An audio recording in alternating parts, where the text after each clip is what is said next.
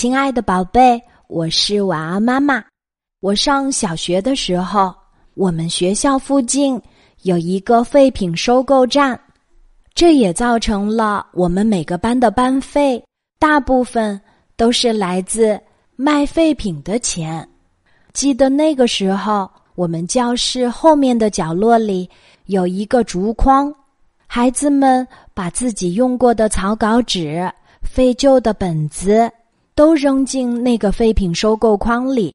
每周大扫除的时候，生活委员会拉着我们班其中一个班干部，和他一起去废品收购站卖废纸。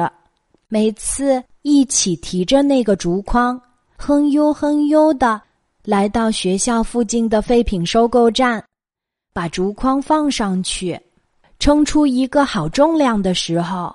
我们心里都美滋滋的，可是废品收购站的老板非常精明，他会说：“你们把筐子里所有的纸都倒出来，再把纸一张一张的放回去。”这是为什么呢？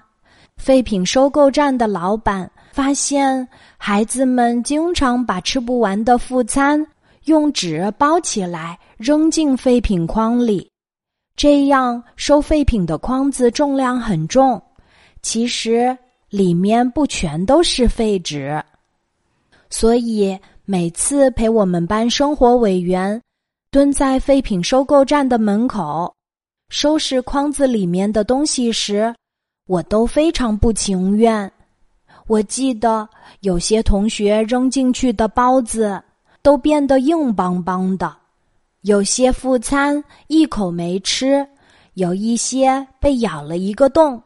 总之，能从筐子里收拾出五六个。接下来再称一称这些废纸，重量就少得可怜。所以每次从废品收购站回来，都不能满载而归。很多年过去了，我们渐渐养成了。垃圾分类的好习惯，哪些是可以回收的？哪些是干垃圾？哪些是湿垃圾？很多小朋友都能够识别。在每一座城市里，都会有一些老人，他们喜欢去翻垃圾箱，找出可以卖掉的废品，然后装进一个大麻袋里。开开心心的背走，不知道你有没有留意过这些老人？他们有的喜欢把东西囤在自己家里，家里的孩子把东西扔出去，他又悄悄的捡回来；有的老人喜欢把东西放到楼梯口或者和邻居共用的走廊里，让邻居们特别烦恼。是的，在这个世界上，有着千奇百怪的性格和千差万别的习惯。晚安，妈妈曾经读过一篇文章，讲述了一位捡破烂儿老爷爷的故事。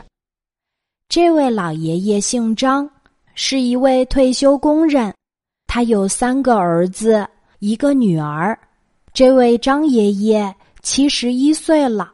他的儿子和女儿都有不错的工作和家庭，也非常孝顺。可他谁家也不愿意去，就喜欢一个人独自过着。在他退休之前，他的老伴儿去世了，他把宽敞的房子让给儿女们住，自己住在一个一居室的小屋，过着平静的日子。每天拉着架子车早早的出门儿，报纸、书本、易拉罐、酒瓶子，只要能换钱的东西，他都捡都收。废品收购站下班之前，他会把捡到的、收到的东西卖掉，然后拉着空车回家。张爷爷很少说话，但酒量非常好。他面色红润，身体健康硬朗。这一天，一个四十岁左右的家庭妇女手里拎着两个空瓶子，问张爷爷：“这茅台酒瓶子你收不收？是什么价格呀？”张爷爷说：“三十块。”这位家庭妇女把瓶子举到老人的面前，絮絮叨叨地说：“你看，这个瓶子的商标和瓶盖完好无损，应该多给点儿嘛。”说完，还做出一副转身就要走的样子。张爷爷重新给了价格，他说：“三十五。”这个家庭妇女想了想。交出瓶子，数好张爷爷给他的钱，就转身走了。还没等这个家庭妇女走远，张爷爷突然从身旁摸起一块石头，猛地向瓶子砸去。只听“砰”的一声，两个完好的茅台酒瓶子就被砸碎了。这个家庭妇女很吃惊的停下脚步。你为什么要砸这个瓶子呀？张爷爷说：“我砸了，他们就造不了假酒了。”是的，张爷爷的故事也让我们想到了什么？每次我们扔饮料瓶子的时候，你有没有想过，这个瓶子最终会到谁的手中？有很多个国家，垃圾分类已经分得非常细致了。比方说，矿泉水瓶子瓶盖儿扔到专门收集瓶盖儿的箱子里，然后再把裹着矿泉水瓶子的那张包装纸撕下来，扔到另一个箱子里，最后再把透明的瓶子放进专门的箱子里。